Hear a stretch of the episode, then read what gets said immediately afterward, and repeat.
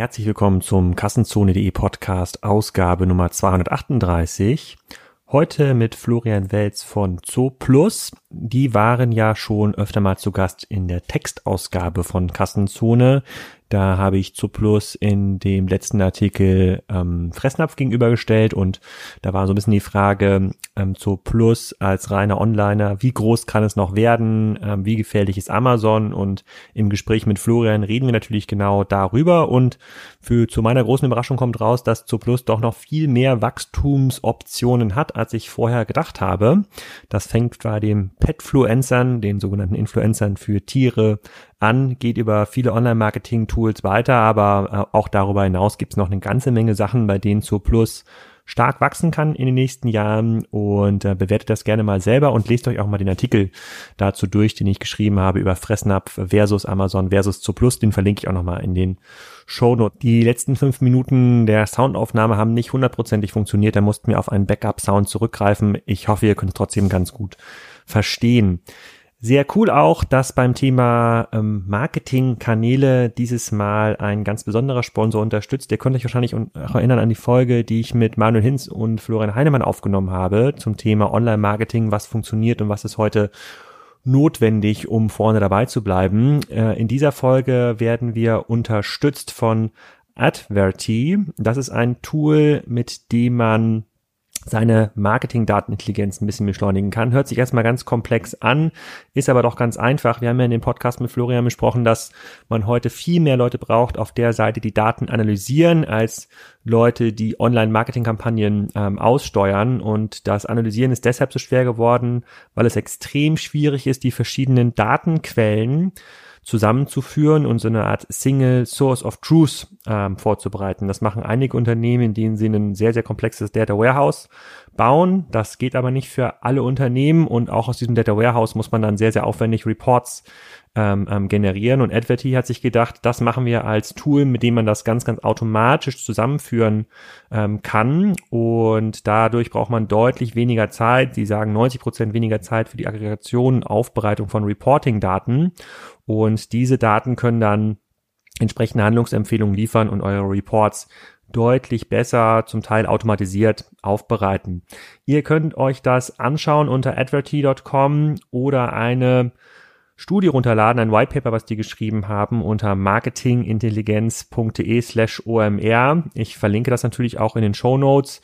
Das passt aber wirklich eins zu eins zu dem, was wir mit Flo Heinemann besprochen haben im letzten ähm, Podcast. Schaut mal rein, probiert das mal aus, lasst euch mal eine Demo zeigen und ähm, dann werden wir nochmal in einem nächsten Podcast uns anschauen, wie das bei einem Kunden funktioniert hat. Also marketingintelligenz.de slash OMR die Marketing-Datenintelligenz optimieren und so ein bisschen besser in der Lage sein, herauszufinden, welche Marketingkanäle bei euch funktionieren und welche nicht. Jetzt aber erstmal viel Spaß mit Zooplus. Florian, willkommen im Kassenzone Podcast. Heute in der Zentrale, kann man schon sagen, von Zoo Plus. Äh, wahrscheinlich einer der most humble Headquarters äh, eines milliardengelisteten äh, Unternehmens, was ich je gesehen habe. Heute reden wir über Online-Tierfutterhandel. Mhm. Ähm, und bevor wir das tun, stell dich doch mal kurz vor, wer bist du und was machst du? Ja, das geht relativ einfach. Florian, ne? Florian Welz. Bin 40 Jahre tatsächlich jetzt auch mittlerweile geworden. Äh, bin seit November dabei, bin im Vorstand verantwortlich für Vertrieb, Marketing und Einkauf bei Zooplus. Ähm, denk, bin gut gelandet und habe jetzt auch die ersten sechs Monate schon auf dem Buckel. Ja, du wurdest auch ein Geschäftsbericht erwähnt, dass äh, man sich freut, dich, äh, dich an Bord zu haben. Du hast aber nicht bei Zooplus angefangen. Ich habe gesehen, als ich dich bei LinkedIn gegoogelt habe, du hast, warst unter anderem bei Media Saturn äh, ein paar Jahre als COO. Mhm. Da hast du ja, ähm, bis wann warst du da? Bis September 2016 hast du ja auch in einer re relativ starken, schon Amazon geprägten Handelsphase äh, das Geschäft von der anderen Seite äh, ähm, kennengelernt. Jetzt bist du bei der Angreiferseite, würde ich mal, äh, würde ich mal sagen. Und dann warst du auch noch zwischendurch bei Screwfix. Das ist ja. ein B2B-Unternehmen, wenn ich das richtig eingeschätzt habe. Ja, das ist im Wesentlichen B2B-Unternehmen, ja genau. Kommt aus UK, äh, hat ja zur King oder gehört zur Kingfisher Gruppe, ähm, ist ein sehr starker äh, Multi-Channel-Retailer, ja, ähm, sehr hat ein großes Store-Layout, Layout, ne, physische Stores, ist aber halt auch online sehr sehr stark. Hm. Okay, und ähm, so eine Herausforderung wie bei Zo Plus, was ist das, was dich da besonders reizt, oder sind einfach die Headhunter-Strukturen mittlerweile so, dass man sagt, hier, wir brauchen jemanden für das Thema Chief Commercial Officer, ist ja auch eine Rolle, da sprechen wir ja gleich ein bisschen drüber, die ja. ist ja relativ neu eigentlich ja. in der äh, in der Szene und dann irgendwann ist der Gateback so groß, dann da muss man ja. wechseln. Ja, nein. Ich glaube, äh, was ist denn dann zu Plus so reizvoll? Ähm, also warum bin ich gekommen? Ja? Ich glaube, das Wesentliche waren wirklich, äh, das sagt man dann immer so total plakativ, aber ich glaube wirklich, es waren die Leute. Ja? Ähm, Gerade die Gespräche mit äh, Cornelius, der seinerseits auch Gründer ist, ja, äh, waren super. Äh, da hatten wir echt tolle Konversationen auch im Vorfeld, haben viel gesprochen. Die Leute, die ich dann kennenlernen durfte, waren super. Ähm, aber natürlich reizt mich auch das ganze Feld. Ja. Erstens wollte ich was Neues machen. Ich wollte auch die Branche wechseln. Ähm, und dann diese Idee zu sagen, wir legen den Einkauf zusammen mit dem Vertrieb an sich, ja, und wir bilden die Kette mal end-to-end -end ab. Das war für mich eigentlich das Reizvolle, ja, dass ich aus Kundensicht sozusagen, wenn du so möchtest, zurückentwickeln kann oder die Möglichkeit habe, zurückzuentwickeln bis zum Einkauf und dann die Kette einmal end-to-end -end vor mir zu haben. Das ist eigentlich für mich tatsächlich einer so der wesentlichen Reize, wo ich gesagt habe, ich glaube, das ist eine spannende Aufgabe. Ist das auch die äh, Jobbeschreibung von einem Chief Commercial Officer? Ist das die Jobbeschreibung eines Chief Commercial Officer? Ich würde sagen, das ist die Aufgabe. Ja, also äh, mit wesentlichem Ziel zu sagen, wie kriege ich die Company wirklich 100% customer-centric? Wie fange ich an, vom Kunden her wegzudenken? Und äh, wie bringe ich das dann auch in meine Bereiche des Einkaufs. Ja? Also wie bringe ich auch langfristig meinen Einkauf dazu, bei beim Einkauf meiner Ware, äh, beim Sourcing schon dran zu denken, was der Kunde wirklich haben möchte, wie ich die Produkte vermarkte, etc. Ähm, und was machen die an, deine Vorstandskollegen, wenn du, du bist ja dann fürs Geldverdienen zuständig äh, hier. Das ist ja schon mal relativ wichtig. Und ausgeben, und ausgeben ja. relativ wichtig. Was machen denn die anderen? Also da habe ich noch meinen Kollegen, ne, Mischachter, der Supply Chain Logistik im Wesentlichen macht, Andreas Grandinger logischerweise als äh, CFO mit allem, was dazugehört, inklusive Compliance etc. und Cornelius selber, der natürlich die, viele strategische Themen macht, aber unter anderem auch die äh, IT-Verantwortlichkeit hält. Sehr gut. Ähm, darüber reden wir auch später auch nochmal, was das ganze Thema IT, mobile Strategie, also mhm. was hat sich hier eigentlich in den letzten 20 Jahren aufgebaut. Kannst du uns mal so einen grob Umriss geben? Ähm, ihr habt in diesem Jahr, in diesem Jahr habt ihr das 20-jährige Jubiläum gefeiert. Mhm. Ich, ich habe, glaube ich, gestern irgendwas gelesen, dass ihr irgendwelche Inseln, Schwimminseln äh, im Rhein oder wo auch immer, äh, oder hier in München, ja. ähm, aufgebaut habt als äh, mobile Hundewiesen. Ja. Ähm, das mag wahrscheinlich mit dem Jubiläum zusammenhängen. Ja. Aber kannst du uns mal so ein Update geben, wie viele Leute arbeiten hier eigentlich, in welchen, mhm. wie vielen Ländern seid ihr aktiv, wie groß ist das ganze äh, äh, Business und vielleicht auch, wie hat das überhaupt angefangen vor 20 Jahren? Mhm. Also wir sind ja heute 750 Leute plus minus. Ja. Mhm. Äh, sind aktiv in 28 Ländern in Europa. Ähm, und wie du gesagt hast, angefangen hat das Ganze vor 20 Jahren, 1999. Ja. Daher gebührt natürlich nicht mir die Ehre, weil das hat äh, Cornelius äh, mit all seinen Mitgründern gemacht. Und äh, ohne den säßen wir sicherlich heute alle nicht da. Ja? Und ähm, tatsächlich, ja, wie ich gesagt habe, ich bin seit November dabei. Ähm, historisch kann ich dir nur das sagen, was, äh, was alle wissen. Ja, die Zooplus ist natürlich, ähm, ich glaube, zur richtigen Zeit am richtigen Ort mit der richtigen Idee gewesen äh, und ist dann aber auch tatsächlich äh, konstant dabei geblieben. Ja? Es gibt auch viele Beispiele, unter anderem auch aus USA, ja, die dann wieder äh, rausgekippt sind oder eben den Abgang gemacht haben. Ähm, da hat man, glaube ich, durchgehalten ähm, auf Basis von guten Lieferantenbeziehungen, auf Basis dann auch von einer guten Strategie, glaube ich. Ich glaube auch rechtzeitig die Strategie erkannt, auf die richtigen oder aufs richtige Pferd zu setzen, ja, auch äh, mit der starken Optimierung eben über Google SEA etc. Ähm, und die Rechnung ist, glaube ich, auch ja gut aufgegangen und man hat es geschafft, ähm, dann mit der Expansionsstrategie ja, die ich wirklich für bemerkenswert halte. Also zu Plus operiert ja heute mit mehr als einem Dutzend äh, Distributionszentren über Europa, ähm, wirklich sich schnell nach Europa auszubreiten. Das finde ich schon in der Historie echt bemerkenswert. Ja. Bin da und deswegen also auch allen Respekt für alles, was da geleistet wurde. Ja. Und jetzt kommen wir halt so in eine neue Phase, ähm, was du ja gerade angesprochen hast, ja, zum Thema, ihr habt eure 20-Jahr-Kampagne. Ähm, zu Plus wird dieses Jahr 20 Jahre. Und das ist eigentlich eine ganz lustige Geschichte. Ähm, ich kam ja irgendwie im November und wir haben festgestellt, ich sag's mal ein bisschen letztes plakativ. ja, ja, letztes Jahr im November. Und äh, ich sag's mal ganz plakativ, ja, so festgestellt, ähm, hoppla, wir werden ja 20 Jahre, ganz sowas natürlich nicht. Und ich habe dann am 21. Dezember, weiß ich noch, äh, einen alten Kollegen von mir aus der Agentur angerufen und gesagt, Daniel, äh, ich brauche deine Hilfe. Ja, wir werden 20 Jahre, wir müssen eine Kampagne aus dem Boden stampfen. Und äh, ich glaube, ich habe ihm damit und seinem ganzen Team Weihnachten ordentlich versaut, ja. Aber an der Stelle, falls er zuhört, auch Chapeau, dass er gesagt hat, ich mache das. Und wir haben dann quasi in vier, fünf Wochen äh, die Kampagne aus dem Boden gehoben, äh, wo du äh, heute sozusagen die ersten Auswirkungen siehst und die am Montag angelaufen ist. Mhm. Ja. Ähm, ganz kurz nochmal zurück zu, der, zu ja. der Gründung. 99 war ja so eine der Halbphasen im Internet, also noch vor dem Dotcom ja. ähm, äh, Crash. Mhm. Wenn ich mich richtig erinnere, war ja das war Pets.com in den USA. Das war ja auch, das war, das ist, glaube ich, dann auch in den, in den, in den Universitätsbetrieb eingegangen als Case. Das war, hat ja nicht ja. Äh, funktioniert. Die Idee von Zuplus war wahrscheinlich auch von Anfang an auch schon der digitale Vertrieb, also alles über, alles über eine, ähm, eine Webseite. Mhm. Da ging das relativ glatt. Also wann ist dann Zuplus an die Börse äh, gegangen und wann hatte man eigentlich so die ersten großen äh, Geburtshindernisse hinter sich, weil man gesagt hat, okay, jetzt funktioniert es, wir haben irgendwie einen ständigen Kundenzustrom, wir haben eine halbwegs solide Lieferantenbeziehung, wir wissen ungefähr, wie man äh, Geld verdient. Wie ja. lange hat das gedauert? Also Zuplus ist ja Anfang der 2000er Jahre ja, an die Börse gegangen. Ähm, ich glaube, die Stärke von Zuplus war von Anfang an die hohe Customer Retention. Ja? Also wo Zuplus schon immer gut war, war eben die Wiederkaufsrate ihrer existierenden Kunden. Das ist auch das, was, glaube ich, heute noch eines der großen Steckenpferde ist. Und da hat man eigentlich lange drauf gebaut und das Wachstum auch mit den Lieferanten ist auf im Wesentlichen auf einer Basis passiert, dass wir wirklich auch mit Marken gewachsen sind. Ja, zu Plus ist mit großen Marken groß geworden und auch mit Premium Brands am Ende des Tages groß geworden. Und ähm, ich glaube, das war eine gut verfolgte Strategie. Ähm, da gab es natürlich äh, Geburtswehen, ja, ich war nicht live dabei, ähm, aber ich glaube, kurz nach dem Börsengang äh, gab es ja noch mal einen kleinen Dip, ja, aber ab dann, wo das Wachstum auch mit den großen Marken richtig eingesetzt hat, ich glaube, ab dann ist auch der Punkt, wo die Erfolgsgeschichte wirklich angefangen hat. Ja.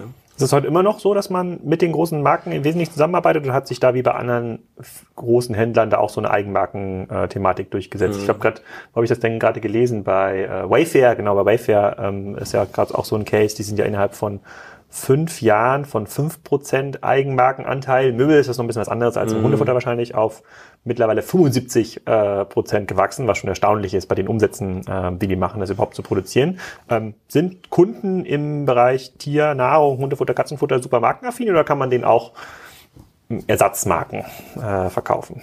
Nein, du kannst den Kunden äh, natürlich schon Private Label verkaufen, das ist ja keine Frage, ja. Ähm, der, der Private Label Share von Zuplus, den haben wir natürlich auch, ja. Der ist auch Double Digit, wenn du so möchtest, das ist klar. Und ich glaube, du brauchst als Händler auch äh, Private Label Marken. Und äh, wir bilden im Private Label auch äh, Premium-Segment ab, bis eben Einstiegssegment. Aber es ist schon so und es ist auch nach wie vor Strategie und das haben wir auch ausgelobt, dass wir gesagt haben, unser Ziel ist schon auch äh, das Premium-Segment und wir wollen im Premium weiter wachsen und wir wollen unsere Kunden weiter mit Premium ansprechen. Und da geht ja auch der Trend geht ja da auch hin. Ja, also mhm. wenn du dir mal anguckst, was die äh, die Leute draußen kaufen, ja, so schön die Humanization of Pets, wie es glaube ich heißt draußen, ja, also auch das, was der Mensch selber möchte und in sein Tier reininterpretiert äh, oder rein projiziert am Ende des Tages. Also immer äh, gesündere Zutaten, äh, immer äh, nachhaltigere Herstellung, äh, immer bessere Portionierung. Ja, das sind ja alles Themen, die die Leute beschäftigen ja und ihrem Tier dann auch zugutekommen lassen. Ja, im Prinzip ja auf der gleichen emotionalen äh, Schiene bei vielen wie, wie beim eigenen Kind. Ja, und mhm. da geht der Trend schon hin und deswegen glaube ich, ist Premium äh, ein tolles Segment, ja, wozu Plus heute auch einen guten Market Share hält und deswegen glaube ich, kann man Premium auch ausbauen. Ja, aber having said that, ja, das ist ein Teil. Du brauchst aber natürlich trotzdem den Private Label Part. Und wie gesagt, ich glaube, als Händler ist es auch normal, dass du Private Label hast und du brauchst mhm. es auch. Ähm, und ist für mich jetzt auch äh, nichts Böses. Ja, ich glaube nicht, dass wir als zu Plus in äh, Richtung 75 Prozent Private Label gehen werden. Ja, das wäre tatsächlich gegen die Strategie. Ja, habe ich gerade gesagt, Premium ist dann schon unsere wesentliche Strategie, weiter wachsen mit den großen Marken. Und da setzen wir auch auf langfristige, weißt du, auf langfristige äh, Beziehungen mit den großen Herstellern. Ja, auch bis dahin, dass wir sagen, wir machen langfristige Kooperationen und, und, und, und Themen zusammen. Wir haben ja immer bei so bei den Händler-Podcasts, da gibt's mhm. ja immer mhm. den gleichen Duktus, wo kommen äh, die Kunden, wie loyal sind die, also was ja. äh, wie oft kommen die wieder? Da habt ihr natürlich ein, hast, du schon ein bisschen was vorweggenommen. Und was kann man mit den ähm, Kunden verdienen? Ihr seid äh, jetzt auf dem Trip so Richtung zwei Milliarden, wenn ich das äh, kann, oder ich das falsch? Ja, Re Richtung, Richtung, ja? Tendenz. Richtung zwei Milliarden. Jahren. Wir, wir, einigen, wir legen uns ja nicht auf Zeiträume, auf Zeiträume fest. Das ist ja schon ganz, das ist ja schon ganz ordentlich und müsst ja jedes Jahr trotzdem noch Double Digit wachsen, was ja aus einem mhm. eigenen Cashflow heraus. Ihr habt ja. ja quasi euer Geld ja schon eingesammelt Anfang der 2000. Das heißt, ihr müsst es selber verdienen. Äh, für das Wachstum ist ja immer gar nicht so trivial.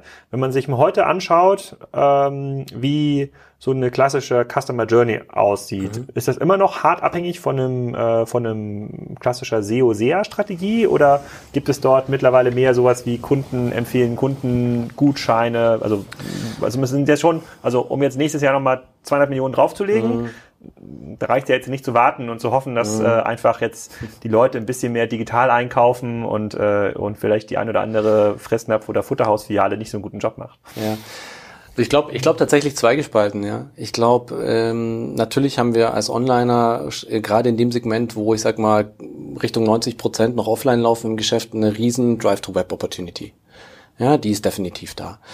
Ähm, die Frage ist natürlich, wie, wie realisierst du die und wie erreichst du Leute über andere Kanäle? Drive Level heißt sozusagen, du gehst von einem hohen natürlichen Wechsel aus. Also ja. der, der Markt in Summe, wie groß ist der in Europa? Wenn, man, wenn man das überhaupt so hart einsegmentieren kann? Ja, kommt drauf an, was du alles mit reinpackst. Ja, aber jetzt natürlich schon über einen zweistelligen Milliardenbereich, logischerweise. Und ähm, da ist natürlich riesig Potenzial draußen, äh, Milliardenbereich, da ist natürlich schon Riesenpotenzial draußen. Und ähm, du hast natürlich einen Flow, ja, natürlich hast du den. Mhm. Aber ähm, die Frage ist ja auch, wie machst du zu Plus dann äh, dort bekannt? Ja, ähm, ist nicht so, dass wir natürlich einen Zustrom haben, dass auch die Zielgruppe sagt, ah, zu Plus, die sind auch da und wir kaufen da ein. Ja, also gerade Thema Markenbekanntheit und dann auch die Vorteile der Marke zu kommunizieren, ist für uns ein, ein Riesenthema. Ja, um kurz auf deine deine Frage konkret zurückzukommen. Ich meine, das ist ja das, was, was wir auch auf dem letztens gesagt haben, was Cornelius auch gesagt hat, ja, dass wir, äh, wir sind über die Jahre vor allem Dingen über Google gewachsen ja, unser Google Share äh, ist äh, irgendwie Richtung 80 Prozent plus minus, ja, oder induziert dadurch. Ähm, schon systemrelevant. Das ist schon systemrelevant, ja, ja, und ist eigentlich schon unhealthy systemrelevant, wenn du so möchtest. Und da geht es jetzt mal im ersten Fall, äh, die anderen äh, Marketingkanäle, die du klassisch hast, aufzumachen. Ja, und das haben wir auch gesagt, dass wir das bisher vernachlässigt haben. Und jetzt hast, kannst du sagen, äh, so unter dem Motto Enhancement of Marketing Channels, das ist der eine Part und dann kommst du in die klassischen Themen, ja. Äh, ich möchte gar nicht über Display oder irgendwie sowas reden, ja, aber äh, reden wir über, über Influencer Marketing, über Social Media, über, über all diese ganzen Themen. Ich glaube, da können wir sehr viel heben und der zweite Part ist eben neben diesem Conversion Funnel, den wir ja haben und wo wir echt gut sind, ja, also dieses Transaktion, Transaktionsgeschäft, eben den Content Funnel auch weiter aufzumachen. Und ich glaube, das machen wir auch gerade mit der Kampagne, dass wir eben stark in das Thema Marke investieren äh, und so Plus als Marke bekannter machen wollen und dann auch mit den Kernwerten der Marke bekannt machen wollen und dort eben äh, diesen Funnel auch öffnen wollen, der in meinen Augen und aus meiner Erfahrung heraus ja äh, eben eben genauso stark sein kann, äh, aber nachhaltiger ist. Äh, Gibt es irgendwie einen Wert für die ungeschützte Markenbekanntheit bei Tierbesitzern von Zoo Plus, wo man sagen kann, okay, das ist also, wo man so ein bisschen Verständnis bekommt, was ist eigentlich der, das Uplift-Potenzial? Also die, die meisten Hörer bei Kassenzone werden es kennen. Zoo Plus ist so eine der Case Studies im mhm. E-Commerce immer wieder genannt wird. So Zoo Plus versus Amazon mit das Fressnapf. So, ja. das ist halt so ein sehr schöner Eckpfeiler, ja. sagen, der Online-Diskussion. Äh, äh, Wenn ich mir jetzt so den klassischen Tiernahrungskunden angucke, das ist ja, ja ein extrem heterogenes Feld. Ja, Leute, ja. die vielleicht irgendwie bei Reifeisen äh, einen Sack Hühnerfutter äh, kaufen für ihre Gänse, die sich im äh, Garten halten, äh, bis hier hinten äh, äh in München die Latte Macchiato Mutti, äh, die bereit ist halt 10 Euro für eine Dose Katzenfutter auszugeben. Mhm. Das ist ja schon eine super, super heterogene äh, ja. äh, Ansprache. Ähm, ich hätte jetzt auch eine Vermutung, wer jetzt digital affiner ist, aber äh, da möchte ich nicht drauf eingehen. Ähm, deswegen ist da, also deswegen finde ich es halt auch so spannend, diesen Markt irgendwie zu clustern. Also wenn ja. wir jetzt nur von so, so ähm, Privathaushalt, Tieren mhm. reden, also im Wesentlichen Hunde und ähm, Katzen, plus dann noch ein paar Meerschweinchen ja. und, ähm, und Krokodile, wollte ich schon sagen, Schildkrö Schildkröten. Fische, Vögel, Pferde. genau, ja, genau. Äh, aber das meiste wird ja Hunde und, äh, äh, Hunde und Katzen sein. Kann man sich wahrscheinlich irgendwie auf die Metropolen ähm, äh, konzentrieren oder eben nicht. Ähm, aber wie ist denn da, also muss man da jetzt Pop-Up-Stores aufmachen? Reicht es wirklich quasi nur die Marke nach vorne zu bringen? Weil das ist ja, das ist ja ein super, die Leute kaufen ja wahrscheinlich einmal die Woche, einmal im Monat Tierfutter ein. Das ist ja ein super gewöhnungsabhängiger Kauf. Also die muss man da einmal rausziehen aus mhm. dem, aus ihrem klassischer, aus ihrer klassischen Customer Journey. Ja, also ja, also das muss man mit Sicherheit. Die Frage ist, wie machst du das, ja? Und ähm, wenn du dir die Kundenclusterung anschaust, also bleiben wir mal beim Thema Marke. Ich glaube, ich glaube, dass Marke schon ein wesentlicher Treiber ist. Du hast nach der ungestützten Bekanntheit gefragt. Die fragen wir gerade ab. Ich kann sie dir gerade noch gar nicht sagen. Ja, ich kann dir aus persönlicher Erfahrung sagen. Ja, wenn ich in meinem Bekanntenkreis in der Zielgruppe frage, ja, hier hast du Hund, kaufst du bei zu Plus? Nee, hier hast du einen Gutschein. Ja, ähm, was ich so klassisch mache mit jedem Taxifahrer, jedem Busfahrer und jedem Bekannten, den ich habe. Äh, ich sag mal, äh, jeder zweite, vielleicht äh, ein Drittel aller weiß es am Ende des Tages. Ja, hm. ähm, und äh, und das äh, gibt natürlich schon ein entsprechendes äh, Uplift-Potenzial äh, nach oben. Ähm, und wie machen wir das? Jetzt bin ich gerade total irritiert. Der Cornelius steht tatsächlich im Nebenbüro und winkt. Ja, ja, ja das Thema IT kommt noch. Das ist ja auch nicht so einfach. Da winken wir ihn gleich nochmal rein. Ja. Wir können ihn auch gerne dazu holen. Ja. Äh, spontan ist er sicher mit dabei. Ähm, also Thema Marke, ich glaube, wie gesagt, dass das äh, unheimlich stark ist, einfach durch die Markenbekanntheit, aber viel wichtiger ist mir die emotionale Aufladung des Themas. Ja? Ich meine, was kannst du besser spielen als das Thema äh, Tier und Mensch, ja, und deren Verhältnis zueinander. Und eben auch in der jetzigen Kampagne gehen wir da sehr stark auf diese Emotionalität und auf die emotionale Schiene, ja, um äh, sozusagen ist der, ist das Tier glücklich, ist äh, der Mensch glücklich.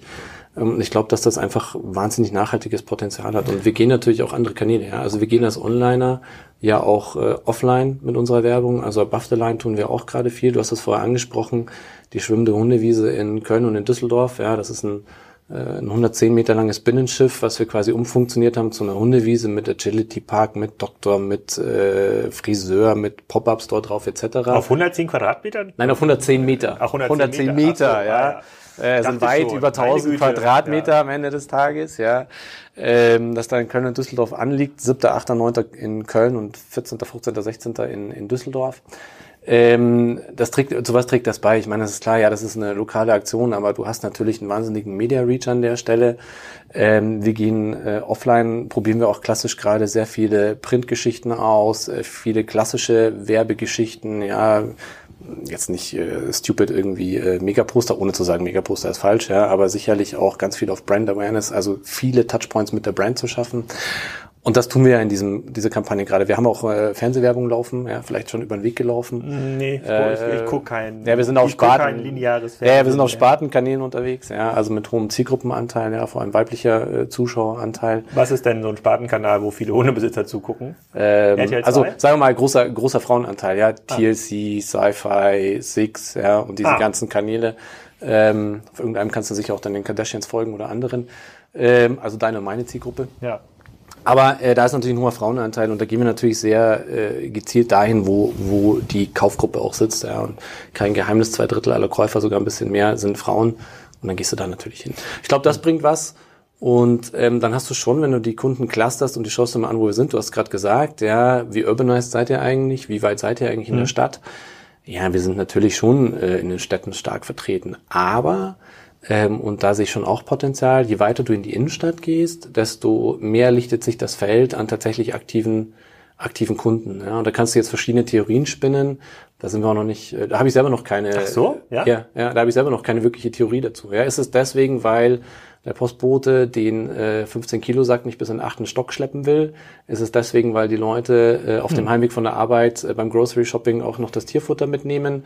Kann ich dir noch gar nicht sagen. Ich kann dir nur sagen, dass äh, es im, im Innen des Stadtring, ja, auch wo wir hier gerade sitzen am Stachus, äh, sicher noch Potenzial gibt. Mhm. Aber was ist denn der, was ist denn denn für diese Zielgruppe, insbesondere für die neu anzuwerbende, der USP, der am besten funktioniert? Also das eine ist sicherlich das Angebot ist groß, die Preise mhm. sind in Ordnung. Ja. Ich, kannst du vielleicht was dazu sagen, ob er jetzt irgendwie Preisführer, Preisfolger äh, äh, macht? Ähm, wenn ich mich an die Business Cases an meiner Uni-Zeit erinnere, dann war das ganze Thema PET immer unter dem Convenience-Aspekt wurde mhm. das verkauft. Ne? Du mhm. sagst jetzt gerade der 25, 15 Kilo Sack, manchmal ist es ja auch der 50 Kilo Sack, äh, an dem man jetzt keinen Spaß hat, im Baumarkt zu fahren oder wo auch immer oder ins ja. Futterhaus zu fahren, um den, den da irgendwie zu kaufen. Was ist, also was funktioniert heute ähm, am besten. Oder ist es halt doch Longtail, was vielleicht vor 20 Jahren gar nicht so wichtig war, wo man sagt, okay, ich brauche jetzt aber hier die äh, nachhaltig vegane äh, ähm, Hautcreme für meine äh, Schildkröte. Ähm, könnte ja auch, könnte ja auch sein. Ja, was, ja, ja. was ist so der, der, der Trigger in der für euch spannenden Zielgruppe?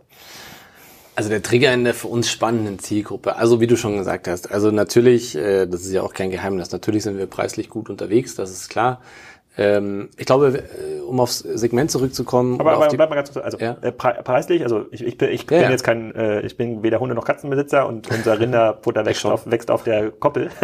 Deswegen kaufe ich ja nicht so viel. Aber wie muss ihr das einschätzen? Ist das, seid ihr, seid ihr preislich quasi so der Aldi Lidl im Tierfutterbereich oder ist es, äh, es gibt jetzt fairerweise nicht so viele ähm, Online-Händler, die in dieser Größenordnung angekommen sind? Oder seid ihr, äh, oder sagt ihr, nee, äh, wir machen jetzt nicht äh, 30 Prozent äh, äh, Rabatt aufs Chappi, das ist so die Standardwahrnehmung, sondern es ist mhm. eigentlich immer so der der faire der faire Markt. Ich weiß auch gar nicht, ob es Chappi noch gibt. Du, ich glaube, ich glaube, äh, ich glaube, es ist eher der der faire Ansatz. Also ich glaube, es ist falsch zu sagen, wir sind der Aldi und der Lidl. Es ist deswegen falsch, weil Ähm, wir glaube ich, der Vergleich hinkt in der Form, dass er gesagt, wir haben halt schon sehr viel Branded und sehr viel Premium. Das ist das mhm. eine.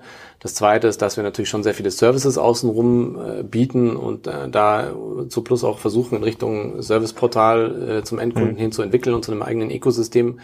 Preislich würde ich sagen, kriegst du bei uns mit Sicherheit äh, den besten Preis. Ja, Aktionismus mal äh, der anderen auch äh, rausgenommen, glaube ich. Ähm, ah, die Lidl passt nicht ganz im Vergleich, vielleicht passt es preislich, wenn du es nur auf den Preis reduzierst, vielleicht schon, ja. Mhm, okay, aber es ist nur wichtig, um das, äh, um das einmal zu verstehen. Okay, wir waren gerade dabei, was für die Kunden am wichtigsten. Also Preis ist in Ordnung, man muss jetzt nicht die Sorge haben, dass ihr hier die Leute übers Ohr haut für das Premium-Futter. Nein, das auf, das auf keinen Fall. Aber es ist schon so, also ein großer Trigger ist Premium-Futter. Ja, also das Premium, äh, die Premium-Auswahl, die wir anbieten, lockt sehr viele Kunden und das Premium-Futter, und das finde ich ist wirklich entscheidend, das Premium-Futter lockt vor allem sehr nachhaltige Kunden. Ja, also die Wiederkaufsraten bei den Premium-Kunden sind wesentlich höher als bei klassischen Grocery-Kunden und äh, die Warenkörbe sind höher, äh, die Kunden bleiben viel länger bei uns.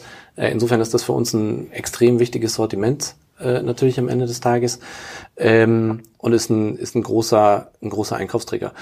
Und jetzt kommst du wieder auf den Punkt zurück, ja, und das klingt ein bisschen eindimensional, aber es ist tatsächlich so, dass wir sagen, okay, was sind denn die anderen Trigger, ja, abgesehen davon, dass du jetzt sagst, äh, jeder, der nach Tierfutter sucht im Netz, ja, mhm. äh, findet so Plus aufgrund der, der guten Preise und, äh, und unserer Biddings, ähm, ist das eben genau der Punkt, dass wir sagen, okay, was machen wir eigentlich in Social Media? Auf welche Kundengruppen gehen wir da überhaupt? Was investieren wir in Branding? Was nicht? Äh, was investieren wir eben entsprechend in die Marke? Welche anderen Marketingkanäle wollen wir nutzen? Was wollen wir influencer-technisch machen? Was machen wir eben above the line? Das sind alles Themen, die wir ja ähm, ich sag mal, fast sträflich eigentlich vernachlässigt haben in der Vergangenheit und auf die wir jetzt aufsetzen, ja? Ja, das war, so eine, das war eine Frage. Ich habe ja gestern in der WhatsApp-Gruppe von Kassenzone konnten ja die Leute mhm. Fragen an dich äh, stellen. Ja. Ähm, da habe ich dich fälschlicherweise COO genannt, nicht äh, äh Chief Commercial. Ja, ja aber äh, manchmal ist es ja auch Chief Custom. Äh, Kommt Chief, öfter vor. Chief Customer Officer ist es manchmal ja. auch, also noch einen Schritt später in dem äh, in der Customer Journey. Na, aber da war auf jeden Fall eine Frage zum Thema Social. Äh, ja. Hat glaube ich der Elias gefragt, der war ja auch schon zweimal im Podcast hier. Petfluencer sind mega billo. Ja. Warum macht ihr denn nichts? Und ähm, äh, parallel dazu habe ich mir gestern auch noch den Podcast angehört äh, bei, von der OMR mit Tarek, der da Tarek Müller von About ja. You, der ganz stark bei Influencern äh, dabei sind. Nämlich, hm, da könnt ihr doch zu Plus eigentlich genau das machen, was äh, äh About You für Fashion-Influencer macht, könnt ihr doch für Pet-Influencer sein. Der könnte dann mit, ich weiß nicht, wer die Lena Gerke äh, im Pet-Bereich ist. Ich bin ja nicht so, ich bin ja nicht so tief drin, aber das kann doch nicht so schwer sein, mit äh, der so eine eigene Katzenfuttermarke äh, ähm, aufzubauen, die sie dann mm. irgendwie vertreibt. Und das ist ja, ähm, die Google-Abhängigkeit ist ja das eine, jetzt aber Aufmerksamkeit und Branding, das ist ja das Coole beim mm. Social Media, das eine, das ist so sowohl Branding als auch dann hin zu Conversion, ja. Ja. was ja jetzt bei einem bei einem ähm, Schiff, ja, ein bisschen auf dem Rhein, auch wenn das viel Media bringt, weil das Leute aus der Medienszene anschauen können, deswegen ja. bringt es ja viel Media, ja, klar. hat man diesen Effekt ja in der Regel, äh, in, äh, in der Regel nicht so, in denen nicht so schnell. Deswegen ist halt, Richtig. deswegen finde ich es umso erstaunlicher, dass ihr überhaupt so groß werden konntet und dabei Geld verdient, ähm, obwohl es ja ein sehr eindimensionales ähm, Online-Vertriebskonzept ist. Also wann, wann, wann, wann können wir hier die ersten zu Plus Awards äh, beobachten? Also das liegt ja auf der Hand. Also was, was Tarek erzählt, passt ja eins ja, zu eins natürlich. Eins ja, ja, natürlich passt das. Natürlich passt das. Und äh, du, die ehrliche und schnelle Antwort heißt, keine Ahnung, warum wir es nicht gemacht haben. Ähm, für mich liegt es auf der Hand. Und ähm, jetzt kannst du sagen, wer sind die großen Petfluencer, ja, wenn du so möchtest. Ähm, das bei Tieren noch immer manchmal ein bisschen tricky, ja, da gibt's äh, sehr polarisierende äh, Kollegen natürlich. Ja? ja? Ja, du ist ja immer auch äh, bei alles, was Hundetraining und Co. anbelangt, immer zweischneidiges ah. Schwert. Ja, ähm, was ist gut für das Tier, was ist nicht gut für das Tier? Da gibt's verschiedene Meinungen. Also ähm, da muss man gucken, aber grundsätzlich, ja, grundsätzlich, ähm, so in die Richtung zu sagen, ähm, du hast einen berühmten Petfluencer oder ein berühmtes Tier, ja, ähm, dem du eine eigene Produktlinie andienst, ähm, oder du, ähm, du machst da was mit einem berühmteren Influencer, ja, ähm, das liegt auf der Hand. Also wenn ihr die oh, ja, und wie du merkst, ich gehe gar nicht ins Detail. Ich ja. habe ein paar Sachen im Kopf, ja, mit denen wir auch demnächst um die Ecke kommen werden. Ich bin da 100% d'accord und voll dahinter. Ja, nur wenn ich wollte schon mal anmerken, also wenn ihr was machen solltet zur Plus, äh, die zur Plus Awards, dann wäre ich auch bereit, meinen Instagram Supergraph Account auf, wieder aufleben äh, äh, zu lassen und äh, kümmere mich dann ein bisschen mehr um die Rinder und die Schafe, die wir auf der Koppel stehen. Da bin ich mir ganz sicher, dass das wird eine ganz große, äh, das wird eine ganz große Nummer. Also da aber, wird was kommen, das kann ich dir sagen. Okay, aber es macht ja Sinn, dass ja also, dass ja viele überlegen sich ja auch und viele haben ja auch, das hat man auch bei den Fragen gemerkt, gucken sich natürlich auch so ein bisschen an, was ist eigentlich euer, wie sieht diese ganze Börsenkursentwicklung mhm. aus und was ist der Unterschied zu Amazon, wenn du jetzt sagst, na ja, ihr habt eigentlich ein super stabiles Business in allen europäischen Ländern ähm, aufgebaut, seid in der Lage, damit auch Geld zu verdienen, ihr habt ja gerade Zahlen veröffentlicht und habt das irgendwie nachgewiesen. Obwohl es ja noch ganz, ganz viele klassische Online-Disziplinen gibt, die ihr eigentlich noch nutzen könnten nach vorne, ist das ja erstmal eine relativ gute Nachricht für, äh, für online-affine ähm, Anleger. Ich glaube jetzt für den für den klassischen Analysten von äh, JP Morgan, der wird jetzt auf das Thema zur Plus Award vielleicht jetzt nicht so anspringen und mhm. sagt so, äh, what the fuck ist das denn? Äh, äh, aber ist ja, das ist ja gut zu wissen, um den, aber um, um dessen, äh, um dessen Börse soll es ja. hier, soll's hier gar nicht gehen. Aber, aber das ist ja genau der Punkt. Also, weißt du, und das ist da ja auch ein bisschen, wo ich herkomme und wo ich mir selber so viele Gedanken mache, ja, und das ganze Thema auch das ganze Thema Social, das ganze Thema Influencer. Am Ende des Tages, aber das ist meine persönliche Meinung, ja, äh, musst du auch erstmal wissen, was die Marke eigentlich sein soll, was eigentlich dein Markenkern ist, ja, wie du zum Kunden sprechen willst. Und wenn du das hast, ja, dann kannst du eigentlich eine echt gute Social Media Strategie machen, eine gute Influencer Strategie, weil du musst ja neben, dass du sagst, ich mache eine eigene Produktlinie äh, oder ich habe irgendwelche tolle Events mit irgendeinem Influencer, musst du ja sagen, wen möchte ich überhaupt, welche Botschaft soll der überhaupt senden, was steht eigentlich für meine Marke, wie will ich die Kunden triggern, ja. Und deswegen, ähm, ich weiß, ich reite auf diesem Markenthema rum, ja, aber auf, aus dem komme ich halt und ich glaube halt, dass da so unglaublich viel Potenzial zu heben ist und du brauchst es klar und du brauchst ein klares Verständnis deiner Marke, um eben äh, noch erfolgreicher, noch effizienter in diesen ganzen Themen zu sein. Mhm. Ja, okay, verstehe ich. Also da bin ich quasi beim Thema Kundengewinnung, ähm, das wird ja dann in allen Märkten, in denen ihr seid, ja ähnlich aussehen. Da haben wir noch große Potenziale, sagen wir jetzt mal äh, so, was neuere, innovative Kanäle mhm. äh, angeht. Da können, sich, richtig, da können sich die Petfluencer, die jetzt zuhören, äh, äh auch schon mal melden. Ich frage mich, wie viel, ich frag mich, wie viel Follower bei Instagram so ein, ein guter Petfluencer hat. Im Bereich Mode muss man ja, dass der, der Mikroinfluencer fängt so bei 5.000 bis 20.000 Follower an. Ich, als Petfluencer weiß ich gar nicht, was man da so braucht, um relevant ja, zu sein. Ja, schon, wenn Instagram nimmst, hast du schon Plattformen, ja, Microinfluencer, wo du so um die 40.000 ja? auffährt. Ja, hast du schon und du hast auch schon Seiten man, und Instagram. professionelle Katzenbilder.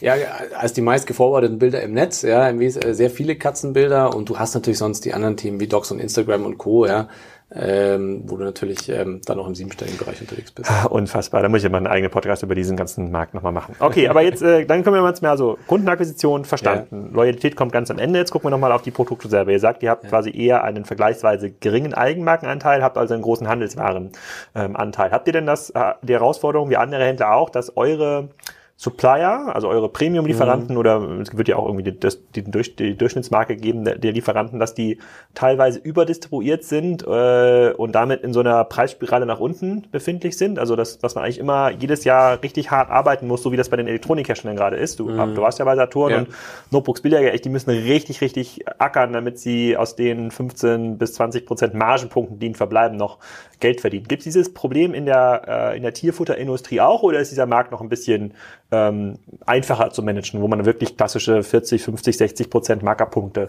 generieren kann? Das wäre schön, wenn so wäre, ja. Also da würde ich mich sehr so? freuen, ähm, wenn das so wäre. Nee, ich glaube schon, dass die Branche sehr, sehr eng ist, ja. Und ich glaube hm. auch, der Konkurrenzdruck ist äh, tatsächlich sehr eng. Und das ist natürlich sehr marktindividuell. Ja, ich, über die Konkurrenz will ich gar nicht reden, aber du hast natürlich äh, unterschiedliche lokale Konkurrenten. Ja. Du hast in vielen unserer großen Märkte äh, einen lokalen Deutschen logischerweise. Ja. ja. Ähm, aber du hast ansonsten in UK hast du einen großen, in Holland hast du einen großen ähm, also das schon sind sehr viele lokale große Player am Start und der Markt ist schon sehr eng, der Markt ist schon sehr preisgetrieben und sehr preisaffin. Ähm, viele, auch gerade so Richtung UK, Holland, üben sich in starken Aktionismus auch in den Preisen. Was, was kostet so ein, so ein Gefühl für die Leute, die jetzt nicht Tierfutter kaufen, ja. so 10 Kilo Sack Hundefutter, wo liegt man da, wenn man jetzt so Durchschnittsqualität kauft? Das ist, äh, das ist alles extrem, extrem unterschiedlich. Ja? Also du kannst von, äh, wenn du so sagst, du gibst 3,30 Euro pro Kilo aus plus minus, ja, dann bist du schon gut dabei. Dann ja? ist schon was Gutes, ja. ja. Okay, ja, 3,30 Euro pro Kilo und so einen, ich weiß gar nicht, so ein durchschnittlicher Hund, was frisst denn der? Zwei Kilo am Tag? Nein, zwei Kilo am Tag. Es kommt darauf an, äh, wieder, ob, du, ob du, ob du äh, Nass- oder Trockenfutter fütterst. Aber ah, du, du kannst, siehst, ich komme ich komm aus, dem Groß, so du siehst, ich komm aus dem Großtierbereich. Ja, wir rechnen ja, nur. Du, ich komme auch noch, ich komme auch noch aus dem Katzenbereich. Ich habe drei Katzen zu Hause, bin sozusagen der Katzenpapa ja fast, mhm. ja, der Katzenman. Ähm, da kannst du davon ausgehen, dass äh, jede Katze so eine so eine Dose, was sind denn da drin, äh, 95 Gramm oder sowas am Tag, 100 Gramm äh, am Tag da vor sich hinfrisst. Ja. Mhm. Ähm, und so eine Dose ohne, Katzenfutter ohne dick, zu, ohne dick zu werden, ja. Ähm, ja, kommt wieder drauf an. Du kriegst so im, äh, wenn du wenn du so ein Pouch nimmst, ja, eine Tüte, die kriegst du im, äh, im Centbereich so ab 49 Cent und kannst hochgehen bis 1,99 und mehr, ja. Also sagen wir mal, also ein Euro pro Dose ist jetzt nicht ungewöhnlich. Hm. Das heißt, bei drei Katzen drei Euro am Tag, also ja 100 Euro Katzenfutter im Monat. Du Plus wirst noch lachen, mal Tierarztbesuche und sowas. Du, du wirst lachen, das weiß ich gar nicht, weil ich besorg's gar nicht. Obwohl. Aha, aha, okay. Aber äh, ich kümmere mich nur um die Versorgung, ja. Die morgendliche Fütterung der Katze, die morgendliche Fütterung der Fische und die morgendliche Fütterung der Meerschweinchen. Das ist äh, mein Heimatzoo. Okay. Gut, also du sagst, also der, das ist schon ein Preiswettbewerb. Das heißt, wenn ich äh, äh, den 10 Kilo, äh, den 10 Kilo Hundefutter, trocken Hundefutter ähm, statt für 25 ähm, Euro für 19 Euro im Angebot habe als Baumarkt, dann gucken Leute da schon irgendwie drauf und sagen, okay, dann hole ich mir jetzt jetzt da. Natürlich gucken die Leute drauf und natürlich immer dann, wenn du so eine psychologische Preisschwelle unterschreitest, ja, in dem Beispiel ganz schön, du gehst dann unter die 20, wenn du irgendwie von 24 kommst, natürlich gucken die Leute und natürlich zieht das, ja. Ähm, ich sag mal, wir als Zo Plus, wir wollen ja eigentlich weg von diesem reinen Aktionismus. Ja. Das ist ja auch der Grund, warum wir sagen, wir versuchen den Content-Funnel anders zu öffnen, wir versuchen die Leute segmentierter anzuspielen, wir versuchen personalisierter in der Ansprache zu werden, individualisierter in der Ansprache zu werden. Ähm, das sind ja genau die Themen, warum wir sagen, äh, die Kunden äh, individueller auch ansprechen, ja, weil wir einfach weg wollen auch hin zu passenden Angeboten. Ich möchte nicht dieses, äh, dieses Wort des äh, Curated Assortments irgendwie verwenden, aber am Ende geht es natürlich schon dahin, ja. Und das bringt dich dann mittelfristig auch weg, dass du sagen kannst, ich komme weg von diesem klassischen Aktionismusmodell. Ja, wobei Handel ist Handel. Ja, also natürlich Seid ihr denn, seid ihr denn für, seid ihr denn für bestimmte ähm, Anbieter ähm, schon der wesentliche Absatzkanal, wo dann schon 20, 30 Prozent der Marke nur über so Plus abgesetzt wird? Nein. Also sozusagen so systemrelevant seid ihr noch nicht. Okay. Ähm, okay, das, das habe ich verstanden, aber du, also man kann noch Geld verdienen, aber es ist jetzt nicht so wie im, keine Ahnung, Luxusuhrenbereich, dass man da noch ganz entspannte äh, äh, ma- also muss schon sehr eng rechnen. Also muss ja schon ganz Ja, genau musst schon überlegen, dass rechnen. sozusagen jede, jede, jede Rabattkampagne muss auch zu ausreichend vielen Neukunden äh, führen, damit man dann über den Zweit-, Dritt- und Viertkauf ähm, Geld verdient, sagst du. Ja, also ich glaube, du musst grundsätzlich alles nachrechnen, was wir machen. Ich glaube, du solltest gegen alles KPIs äh, halten, äh, was wir tun und äh, im Nachhinein sagen, was war erfolgreich, was war nicht erfolgreich. Aber klar, natürlich musst du nachrechnen, wie deine Diskontierungsthematiken aussehen, äh, wie dein, wie dein Discount-Scheme aussieht am Ende des Tages, welche Aktionen du fährst. Natürlich musst du nachrechnen. Ne? Ähm, klar, Okay, gut, also das haben wir verstanden. Äh, Kundengewinnung, wo die herkommen, wissen wir jetzt. Äh, Wie man äh, Geld verdient, äh, als klassischer Händler wissen wir auch. Die Loyalität, ähm, in, kommt die heute immer noch über sowas wie Newsletter zustande? Oder sind das mittlerweile, habt ihr so auch, keine Ahnung, WhatsApp-Gruppen, wo er dann Premium-Kunden anspricht oder so? Also ich weiß, ich, ihr weist das ja auch aus in den Berichten. Also es ist ja wirklich, es sind ja erstaunliche Lo Loyalitätsraten, Ja, ähm, Raten, obwohl es diese Produkte ja auch bei anderen, Ja. äh, äh, bei anderen An Anbietern gibt. Wo, wo kommt das zustande? Wie treibt ihr das? Du, ich glaube, also erstmal, nee, wir haben keine WhatsApp-Gruppe. Ja, ähm, keine WhatsApp-Gruppe, keine gute App, sozusagen keine Petfluencer. Auch unsere App, finde ich, unsere App, finde ich, hat ein paar gute Schritte gemacht, aber Ja. können wir gleich nochmal drüber sprechen. Aber ähm, du, ähm, ich glaube, die Kundenloyalität hat, hat ein paar Bestandteile. Also erstmal ähm, geht es darum, wie du die Kunden ansprichst. Ja, wie, wie individualisiert sprichst du den Kunden Mhm. an? Da machen wir sicher Fortschritte. Welche Kunden sprichst du mit welchen Produkten an? Ich glaube, da machen wir gerade wirklich gute Fortschritte, ja. Und ich meine, die Kunden sind halt auch überdrüssig, wenn sie irgendwie vorgestern einen Kratzbaum gekauft haben, dass sie in der nächsten Woche wieder einen Kratzbaum angeboten bekommen. Ja, ist irgendwie unlogisch und da arbeiten wir massiv dran, äh, auch in diversen Forecasting-Modellen zu sagen, was ist eigentlich äh, der Next Best Purchase, den der Kunde machen wird. Äh, da arbeiten wir an Forecast-Modellen, die uns dann auch Auskunft darüber geben sollen, dass wir den Kunden eben auch da in die Zukunft gucken, ja, ganz anders anspielen können und äh, auch da viel äh, ähm, Need-Based sozusagen viel mehr ansprechen können, ja. Und ich glaube, dass das auch eine Krux der Vergangenheit war, nicht nur bei uns, bei vielen anderen auch. Ich meine, du kennst das wahrscheinlich selber, dass du sagst, hier habe ich doch letzte Woche erst gekauft, warum krieg ich wieder angeboten? Also das ist der, der, der eine Part, in dem wir echt äh, hart arbeiten. Und ich glaube, das zahlt sich auch aus in der Kundenloyalität. Und der zweite Teil ist, glaube ich, einfach auch die Delivery Experience.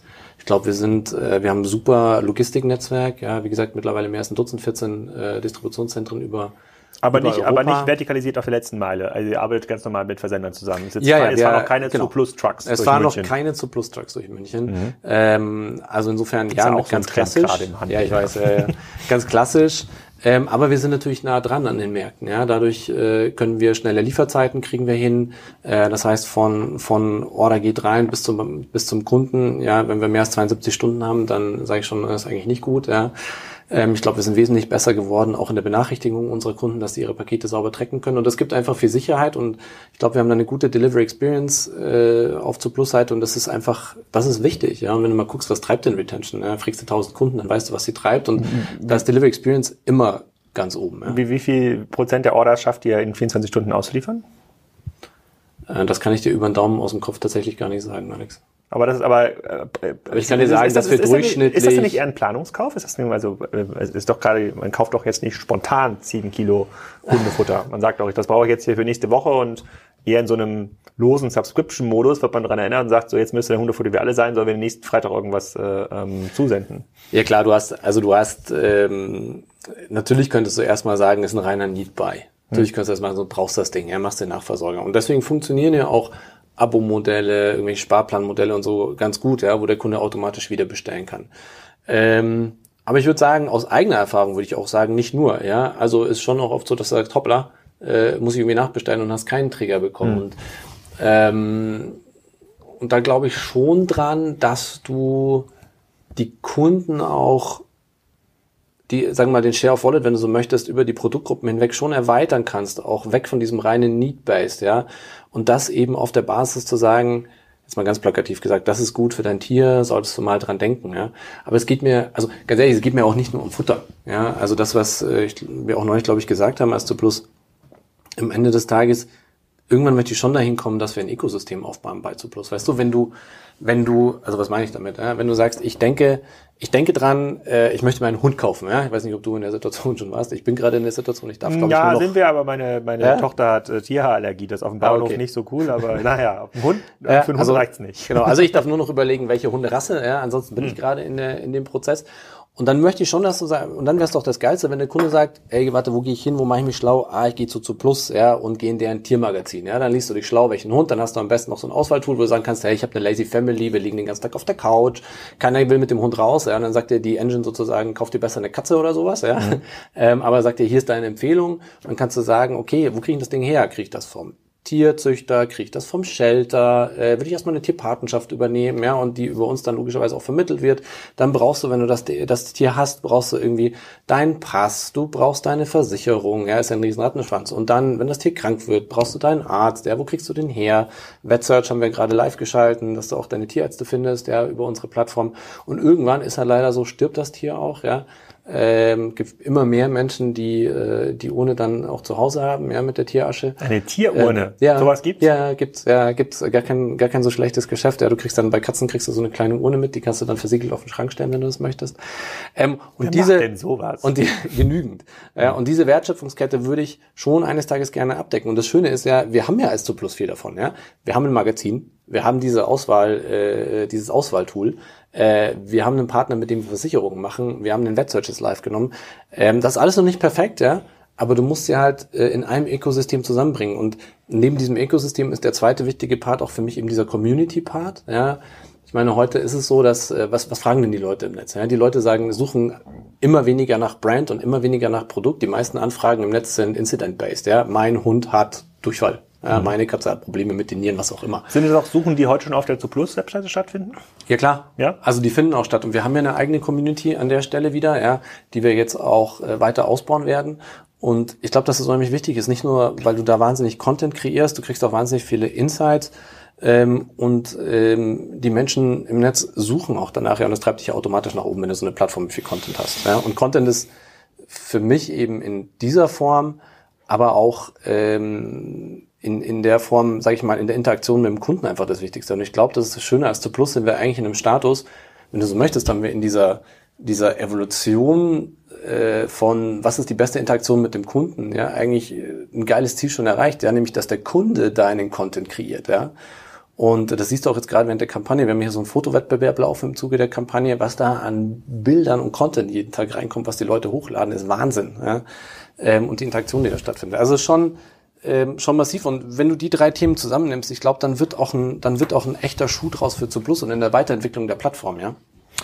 Ja, also im Grunde genommen sind das ja, wenn, wenn man, wenn sich heute ein neues Gründerteam zusammensetzen würde und sagt, wie sieht so eine Plattform aus, mhm. würde es ja genau das so beschreiben, wie du das, Vielleicht. Äh, äh, wie du das beschreibst. Ich glaube, das ist eine Execution halt äh, überhaupt nicht trivial, dass dann, dass du dann äh, ähm, ähm den richtigen Leuten richtigen Content lieferst und es gibt vielleicht irgendwie Leute, die Klar. kämmen ihre Katze täglich und dann gibt es Leute, die hassen das, äh, wenn Leute ihre Katze täglich kämmen und dann muss man es so ein bisschen trennen.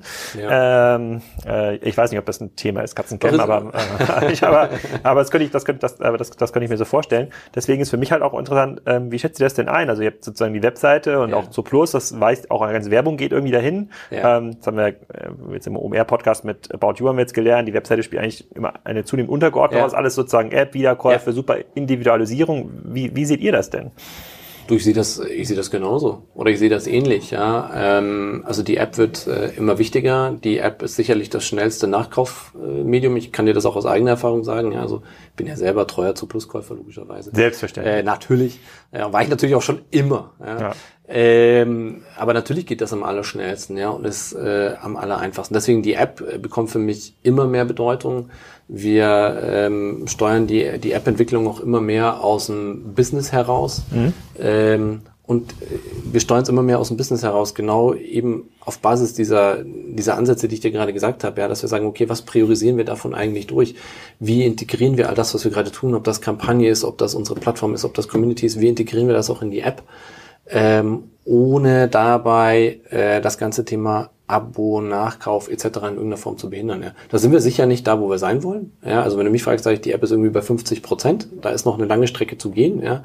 Also einen klassischen Nachkauf-Button oder irgendwelche solche Themen haben wir heute noch nicht in der App.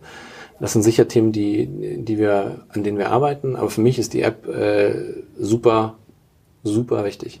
Und ähm, ähm von den 750 Leuten hast du gesagt, äh, die hier mhm. arbeiten, wie viel arbeiten im Wesentlichen auf der IT-Seite, wo es um Endkundenzugang geht? Also jetzt nicht hier ERP, Warenwirtschaft, sondern wirklich, mhm. wo man Webseite, ähm, ähm, App, wie neue Device, keine Ahnung, das, äh, das smarte Hunde-Halsband, mhm. wenn sowas von Plus äh, geben sollte, baut? Ich glaube, ich glaube, das ist tatsächlich einer der schönen Punkte bei Plus und ich glaube auch ein echtes Asset. Wir haben äh, 300 Entwickler in der IT plus minus. Mhm. Da ist jetzt natürlich ein paar andere Themen auch dabei, wie du gerade erwähnt hast, ERP und Co. Ähm, aber wir haben natürlich eigene Entwicklerteams dann auf jedem einzelnen Bereich sitzen ähm, in den entsprechenden Größen. Aber insgesamt 300 Entwickler und ich glaube, das ist ein echtes Asset, ähm, weil wir schon Hier in, in München?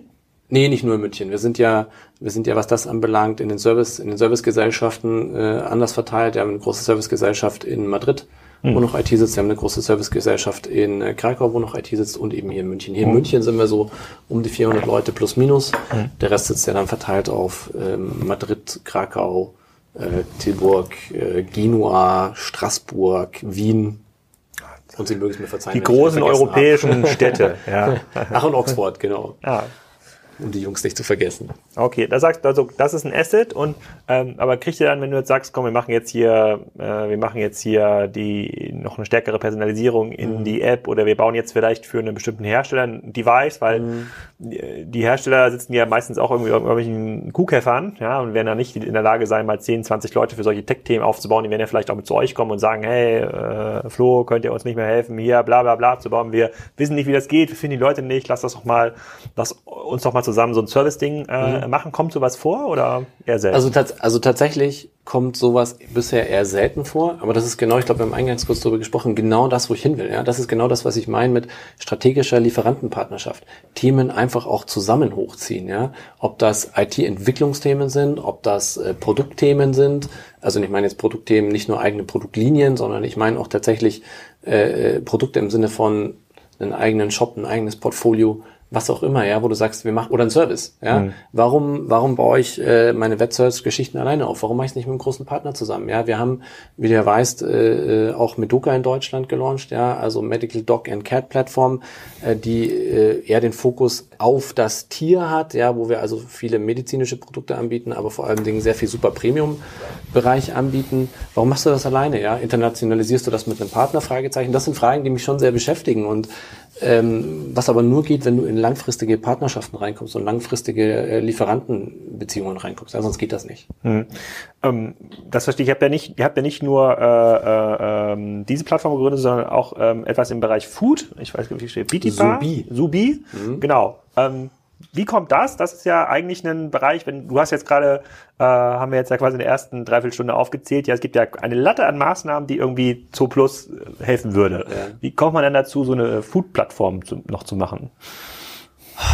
Ich glaube, das ist ähm, Opportunitäten ergreifen, würde ich sagen, ja. Ähm, wir haben ja über Bitibar, ja, was ja unsere, unsere Plattform unter Plus ist sozusagen, auch schon immer Groceries verkauft. Und äh, haben uns irgendwann entschieden, das allerdings auch vor meiner Zeit zu sagen, wir machen einen Spin-off und ähm, wir probieren das, ja. Und ich meine, die Logik dahinter ist eigentlich relativ einfach. Ja, du sagst, okay, das ist ein Markt, da versuchen sich gerade viele dran. Mhm. Ja, da ist hohe Opportunitäten. Wir haben als Plus eine super Logistikinfrastruktur. Wir können auch das Geschäft aus der gleichen Infrastruktur bedienen. Die ownt ihr auch, diese Logistikinfrastruktur? Ja, wir ownen, also das ist natürlich outgesourced, ja, aber wir ownen äh, das IT-System drauf. Ja, das heißt, das mhm machen wir alles selber, was wiederum meiner Meinung nach ein großer Asset ist. Ja? Ähm, also wir haben die, die Infrastruktur und wir haben natürlich eine unglaublich große Customer Base, von der wir auch leveragen können, ja, wenn du es clever machst. Ähm, und deswegen würde ich sagen, warum nicht die Opportunität nutzen? Ähm, ich finde es erstmal einen guten Schritt. Ähm, wenn du drauf gehst, wirst du feststellen, ist natürlich sehr preisaggressiv, sehr preisgetrieben, ist im Sortiment nicht breit genug. Ähm, aber wir haben einen Haufen Learnings und ich finde es tatsächlich spannend zu sehen, was da passiert. Ja? Ja, also ich, ich, ich, ich habe das, ähm, ich habe das natürlich auch mitbekommen, als sie das, ähm, ähm als sie das gelauncht haben. Dann habe ich gesagt, hm, also ich verstehe es natürlich aus so einer Synergie-Perspektive, Synergie, äh, mhm. höhere Lagerauslastung, ähm, IT-Systeme werden irgendwie weiterentwickelt. Man, man kann mal neue, vielleicht auch mal auf einer grünen Wiese neue sozusagen Frontend äh, ähm, Sachen äh, Sachen ausspielen. Aber also ich hätte quasi, ich hätte quasi andere Projekte mit einer höheren synergetischen Wirkungen wahrscheinlich äh, vor, vorgezogen. Ähm, und wie du schon sagst, ich glaube, es ist halt super viel ähm, F&E sozusagen in der Marktwirtschaft ja. von vielen Seiten irgendwie ähm, entwickelt, aber wir, wenn wir von so einem ähm, zweistelligen Milliardenmarkt im Hunde- oder Tierfutterbereich äh, mhm. in Europa sprechen, da gibt es da, glaube ich, noch andere Sachen. Heißt ihr überall zu Plus, auch in anderen Ländern, oder laufen ihr unter anderen Domains? Nee, wir laufen überall unter zu Plus. Aber dann mit, äh, mit Länder-Top-Level? Ja, ja, klar. Ja, ja, okay. Gut, ich könnte sagen, dass alles unter zuplus.com oder was äh, ähm, zusammen. Ja, die gibt's, äh, die gibt's, äh, die gibt's tatsächlich auch, nee, aber wir sind schon unter Länder-Domain. Ja. Und dann vielleicht nochmal, wir müssen ja schon ein bisschen zu Ende kommen, weil das ist noch ein Anschlusstermin. Hätte noch eine ganze Liste an Fragen, aber die wichtigste Frage, die hier noch offen ist, ähm, ist das ganze Thema so Plattformökonomie, Amazon und Co. Mhm. Und ähm, das ist auch, glaube ich, die meist äh, gestellte Frage in den Diskussionen. Mhm. Ja, warum soll ich bei The Plus kaufen, wenn es das gleiche Produkt vielleicht nicht teurer auch bei ähm, ähm, auch bei Amazon gibt? Das ist meistens was, was man mit den Lieferanten noch ein bisschen ähm, mhm. offener diskutieren kann, weil Amazon, wenn ich Amazon wäre, und das machen die ganz bestimmt so, werden jeden eure Lieferanten anrufen und sagen, hey, du bist Top-3-Lieferant aus, aus uns, äh, wissen doch dein ganzes Sortiment äh, bei uns, wir ja. geben dir mal für ein Jahr so ein bisschen kostenlosen, äh, so ein bisschen kostenlosen Traffic, vielleicht fangen wir von hinten an. Ja. Werden mit dieser Diskussion von euren Lieferanten konfrontiert, wo dann sagen, ja, sollten wir, sollten wir nicht, was, wie, wie, sag mal, Flo, wie schätzt du das denn ein? Ja, also tatsächlich in den aktuellen äh, Diskussionen eher weniger. Und äh, sehr platt gesagt würde ich auch sagen, weil du eingangs gesagt hast, was differenziert euch denn da? Differentiation to Amazon. Ganz platt gesagt würde ich sagen, der eine ist, Cust äh, der eine ist äh, Product-Centric, der andere ist Customer-Centric. Ja, der Customer-Centric sind eher wir. Ich behaupte nach vollkommen, Amazon ist eher Product-Centric. Ähm, Marketplace ist natürlich schon ein spannendes Thema, ja. Und ähm, meine Idealvorstellung wäre zu sagen, go on Marketplace, learn from Marketplace, become a Marketplace, ja. Das wäre so meine Ideallösung. Ob das überhaupt so umsetzbar ist, weiß ich nicht, aber sicher was, über das ich manchmal äh, morgens und nachts nachdenke. Ihr seid ja jetzt also in der, diese Plattform Ökonomie, Denke und Diskussion ist ja, ja recht jung, so ein, zwei ja. Jahre alt. So, und jetzt würde man sagen, naja, das, ihr habt jetzt ja die Größenordnung erreicht, eine Milliarde plus um tatsächlich irgendwann mit diesem Plattformmodus zu schalten, bei dem man mhm. nicht mehr selber von der eigenen 100% Disposition mhm. abhängig ist, sondern sagt, okay, dann das kriegt man noch gar nicht hin. Wir wollen aber noch longtätiger werden, weil ja. die, die, ja, die Anti-Katzenkämmer-Freunde sozusagen, die ja. haben bestimmte Anforderungen, die kriegen Ganz aber gar nicht in der Disposition ja. ähm, äh, ähm, abgedeckt. Das macht ja schon Sinn. Das ist technisch halt super komplex. Ähm, äh, da müssen wir vielleicht nochmal eine Follow-up mit den Cornelius machen, ähm, woran die vielen Leute, die eigentlich genau den ganzen Tag ähm, arbeiten. Das kriegen ja viele Unternehmen, auch Otto kriegt das gar nicht so gut hin, wie der Markt an Nachfrage äh, bieten würde. Also die kriegen halt nicht mehr als ein paar tausend Produkte äh, geonboardet und ja. ähm, haben jetzt, glaube ich, diese Schwelle an Händlern, die da überhaupt sich bewerben können, äh, massiv hochgesetzt. Ähm, das ist eigentlich ein bisschen schade. Aber im Tierfutterbereich müsste es ja ähnlich sein. Da gibt es ja auch, äh, ich, ich hatte mal mit dem ähm, ähm, mit Betzelia ein Interview geführt und dann, mhm. meine, ja, da kann man auch im Bereich Produktion eine ganze Menge machen und dann auf Absatzkanälen arbeiten, da wäre es ja viel cooler, anstatt dass eine neue Tierfuttermarke bei Amazon entsteht, dass sie bei zu Plus entsteht, ne, weil die Marktplatzinfrastruktur habt. Ich weiß nicht, wie weit du danach äh, in, in, ins Detail gehen kannst, aber ich sag mal so, das dürfte doch hier in, in, in der Vorstandsrunde schon immer wieder mal ein Thema sein. also so, also ich sage es dir aus persönlicher Sicht, äh, also ist für mich auf jeden Fall ein Thema und ähm, wie ich gesagt habe, die Frage stelle ich mir, ja, die Frage, aber für mich ist das schon auch eine Frage der Lernkurve. Ähm, das war ja so, wie du sagst, die, die Diskussion ist vielleicht zwei Jahre alt, äh, bei Zuplus ist sie noch wesentlich jünger. Ähm, und für mich ist das schon eine Lernkurve zu sagen, ja, von wem kann ich denn am besten lernen, wie ich es mache und wo hole ich meine Erfahrungen. Ja, deswegen wäre für mich eher die Frage zu sagen, äh, gehe ich mit bestimmten Produktanteilen vielleicht doch auf einen Marketplace, mhm. lerne dann und äh, übertrage das auf mich und werde dann zum Marketplace. Ja. Aber das, wie gesagt, sind meine eigenen Gedanken. Ja, das ist nicht corporate relevant, aber ähm, ja, das beschäftigt mich. Ja. Gibt es denn viel Innovation in diesem äh, Tierfutterbereich? Also kommen da viele irgendwie neue Produkte, die jetzt sagen, jetzt ähm, vegan, hattest du ganz am Anfang schon, äh, mhm. schon mal gesagt, wo man sagt, das ist jetzt hier äh, äh, Tierfutter noch für noch glänzende Haare oder ist eigentlich immer dasselbe, was da so angeboten wird? Na, ich glaube, es gibt schon viele Innovationen. Und äh, die meisten Innovationen gehen aber schon in Richtung, das, was wir eingangs gesagt hatten, ja, ähm, nachhaltigere, gesündere äh, Zutaten. Ja. Ich glaube, das ist ähm, das ist schon ein wesentlicher Bestandteil auch der Innovation. Ja, da schwappt, auch vieles äh, natürlich aus den USA zu uns. Ähm, aber da geht der Trend meiner Meinung nach ganz klar hin. Ja, es kommt immer persönliche Meinung an die Grenze, wo du sagen musst, äh, ist das noch gut fürs Tier oder nicht. Ja? Ähm, aber grundsätzlich würde ich sagen, ist da schon ein sehr hoher Innovationsgrad. Ja. Okay, wir müssen uns äh, in einem Follow-up auf jeden Fall nochmal ganz tief in das Thema IT eingraben. Vielleicht gibt es da auch dann schon mal Updates zum Thema Marktplatz äh, und Co. Vielleicht eine allerletzte Frage noch aus der WhatsApp-Gruppe. Gibt es in der Führungsebene von Zooplus Leute, die kein Haustier haben? ja, die gibt es. Ja? ja, die gibt es. Also ich bin schon, ich bin schon, äh, ich selber bin schon ein bisschen der Exot, ja, äh, ja mit, äh, mit dem halben Zolis. Also wir haben drei Katzen, 30 Fische und äh, zwei Meerschweinchen, die eigentlich meiner Tochter gehören, aber gefühlt sind es irgendwie immer die der Eltern. Ja. Also da bin ich, glaube ich, schon der Exot. Mit dem Thema beschäftigen tut sich aber, glaube ich, jeder intensiv. Und wir sind ja auch, äh, Mischa hat ja auch Kinder. Äh, mein Vorstandskollege, ich weiß gar nicht, ob die ein Tier haben, muss ich immer fragen. Ja. Also, aber auf jeden Fall repräsentiere ich den ganzen Vorstand gut mit. Okay, es ist so kein Einstellungskriterium, um Vorstand zu haben.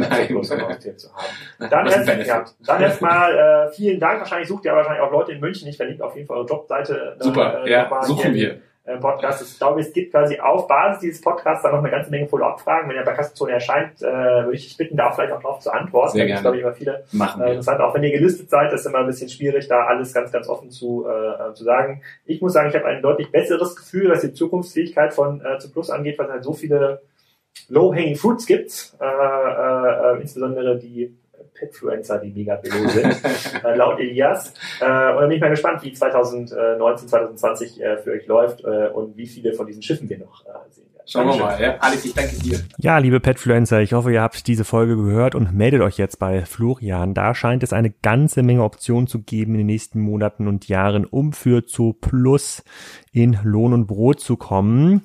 Bitte vergesst auch nicht, wie vorne angekündigt, bei unserem Sponsor vorbeizuschauen, adverty.com. Da könnt ihr den Whitepaper runterladen und euer ganzes Thema Datenanalyse optimieren. Marketingintelligenz.de slash OMR ist da die Landingpage. Und in der nächsten Folge geht es mindestens so spannend weiter, wie diese Folge aufgehört hat. Und zwar spreche ich mit Ben, dem CEO von whisky.de, darüber, wie man es schaffen kann, mit circa 20 Leuten über 20 Millionen Euro Umsatz ähm, aufzubauen als Handelsgeschäft und äh, warum das in Zukunft noch deutlich spannender wird und noch viel stärker wächst, als es bisher gewachsen ist. Schönes Wochenende.